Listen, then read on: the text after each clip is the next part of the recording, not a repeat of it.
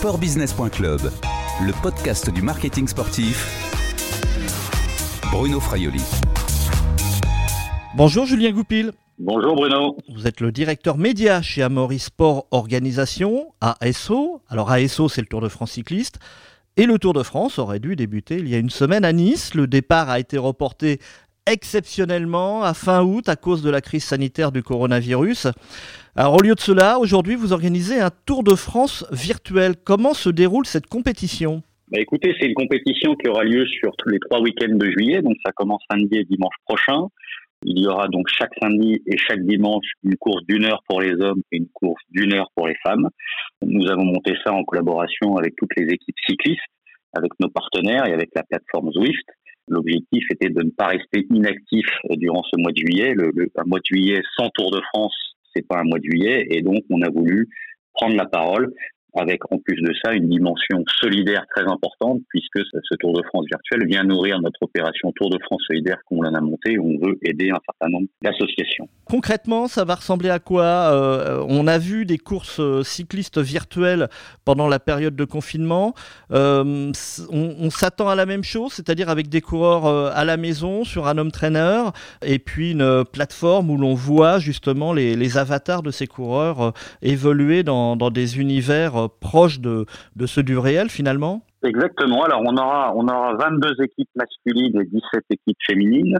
On a laissé aux équipes la liberté de pouvoir changer de coureur euh, à chaque étape. Il n'était pas question d'imposer aux équipes d'avoir euh, les mêmes coureurs chaque week-end pendant trois week-ends. Donc on est assez, on est resté assez modulable. donc les coureurs et les coureuses seront chez eux et on aura donc accès à leurs images via la tablette, le téléphone, l'ordinateur qu'ils auront devant eux.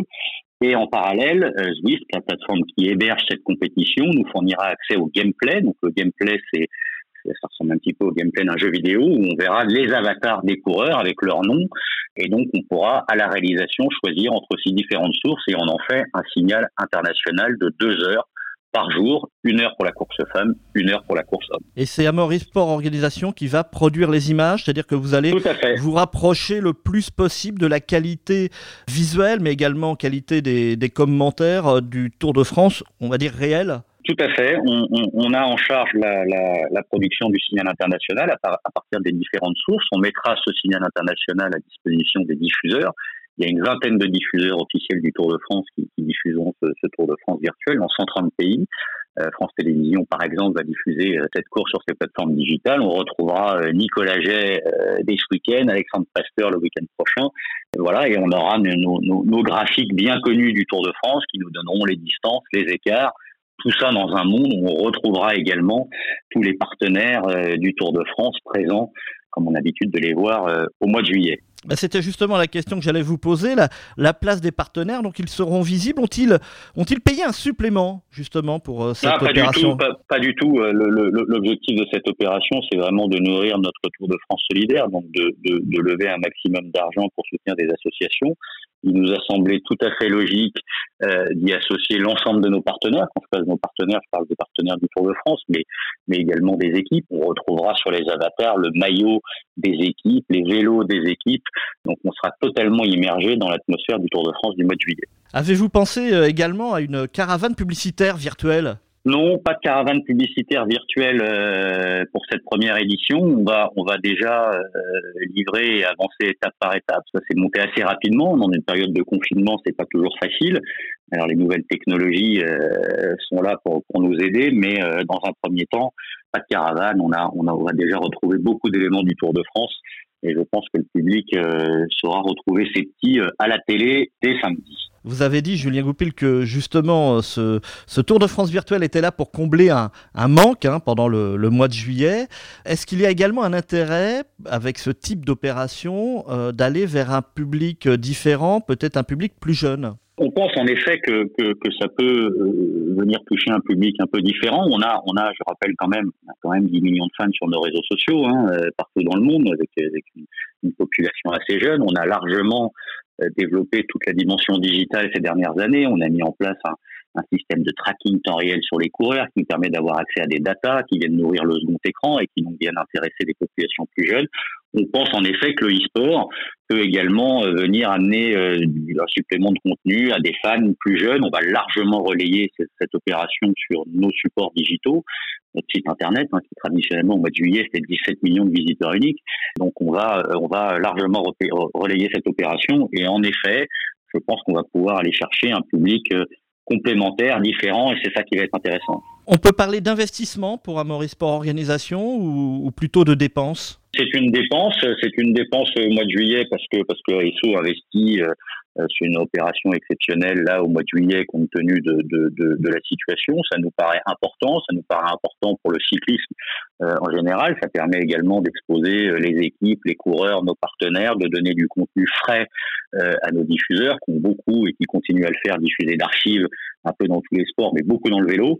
Donc on pense que c'est quelque chose qui est, qui est important, mais le fer de lance de cette opération, c'est bien le Tour solidaire. Est-ce que euh, l'e-sport, le sport virtuel, est un, potentiel territoire de développement pour ASO C'est quelque chose qu'on va regarder de près, qu'on regarde de près. On a été très attentif à ce qui s'est fait. Euh, euh, je l'ai dit sur les autres épreuves cyclistes, on a regardé les 24 heures du Mans, qui était une bonne expérience aussi. Je pense qu'il faut avancer étape par étape. Euh, livrer d'abord cette première édition, regarder quelles vont être euh, les audiences, regarder quelles vont être la satisfaction des partenaires, regarder quelles vont être la satisfaction des coureurs et des équipes, et puis en tirer des, des, des conséquences. Mais en effet, ça peut être un territoire où, où, on ira plus loin. Il y a peut-être peut-être des choses à développer avec un autre écosystème et, et un autre public. Donc peut-être sur euh, d'autres courses que, que le Tour de France et peut-être... Peut-être sur d'autres courses. Et peut-être aussi d'autres épreuves d'ASO. Peut-être d'autres épreuves d'ASO. On réfléchit à tout ce qui est... Euh, Massive un sport de sport de masse, course à pied. Il y a des choses qui sont euh, qui sont en train d'être regardées chez nous aussi.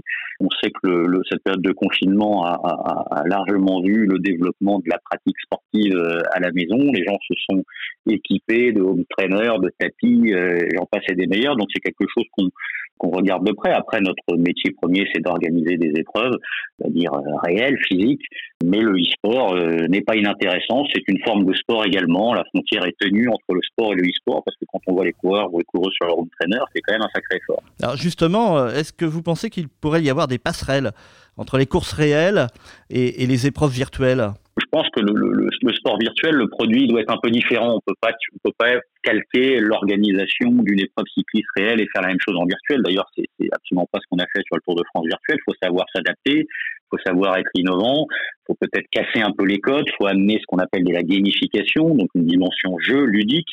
Euh, il y a des petits bonus là, vous verrez ça dans le Tour de France virtuel, des petits des petits bonus qui seront euh, qui seront euh, accessibles aux coureurs pendant la course. Donc voilà, il faut être il faut être un peu créatif, faut pas faire un copier-coller du réel dans le virtuel, mais voilà, il y a des il y a des il y a des passerelles qui sont pas inintéressantes.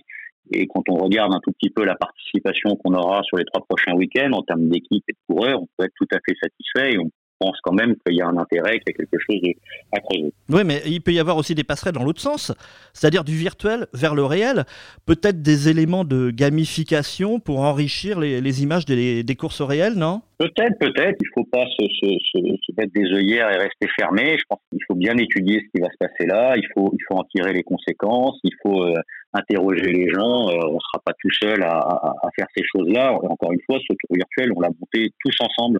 C'est quelque chose d'important. On n'est pas arrivé avec notre concept qu'on a posé sur la table. On l'a, on l'a monté tous ensemble. On aura en effet à faire un petit état des lieux a posteriori pour regarder ce qui a bien marché, ce qui a moins bien marché, comment on peut l'améliorer. Pourquoi pas trouver d'autres idées en effet, qui s'appliquerait au réel, pourquoi pas. Ce volet solidaire, il va ressembler à quoi et c'est quoi le Tour de France solidaire en deux mots? Bah, le Tour de France solidaire, l'objectif, c'est dans une période qui est quand même compliquée pour tout le monde, c'était de, de, de, monter un projet solidaire important avec deux, deux objectifs. Un, promouvoir la mobilité à travers l'usage du vélo et deux, évidemment, lutter contre les conséquences sociales du, du Covid. Donc, on a décidé de soutenir un certain nombre d'associations mais pas des associations comme ça, des associations qui euh, mettaient en place des actions visant la pratique du vélo.